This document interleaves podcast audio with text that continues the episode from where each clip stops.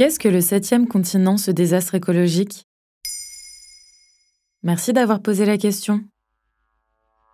Surnommé le continent de plastique ou encore le monstre de plastique, le septième continent est une masse en expansion constituée de 1800 milliards de déchets plastiques en plein océan Pacifique. En effet, selon l'étude de l'organisation Ocean Cleanup publiée en 2018 dans la revue scientifique Reports, le septième continent s'étend sur 1,6 million de kilomètres carrés, soit trois fois la taille de la France métropolitaine. Comment s'est-il formé?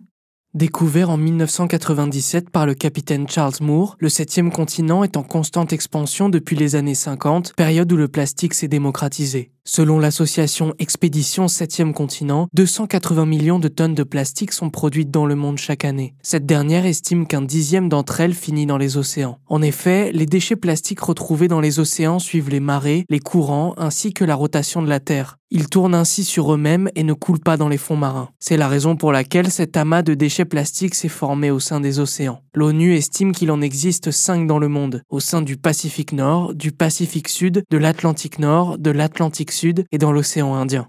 Quel est l'impact du septième continent sur l'environnement?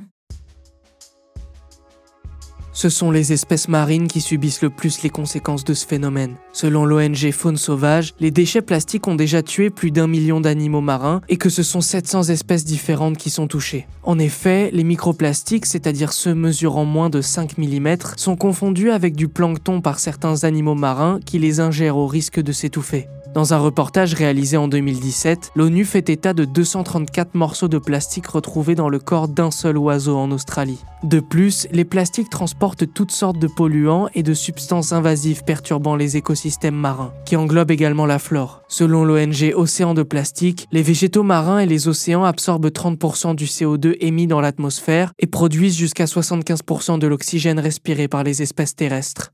Le septième continent est-il éternel? Bataillant depuis près de 10 ans contre la pollution plastique dans les océans, l'organisation à but non lucratif Ocean Cleanup s'est donné pour objectif de réduire le monstre de plastique à néant. Pour ce faire, les militants ont mis en place le collecteur 007, un navire permettant de ramasser un grand nombre de déchets plastiques accumulés dans l'océan. Mais pour l'ONG Sea Shepherd France, dans un article de National Geographic, il faut traiter le problème à la source. Le meilleur déchet est celui qui n'arrive jamais dans la mer. Ces démarches, telles que celle d'Ocean Cleanup, sont très importantes, mais la priorité doit être donnée à ce que le plastique n'entre pas dans l'océan. Voilà ce qu'est le septième continent.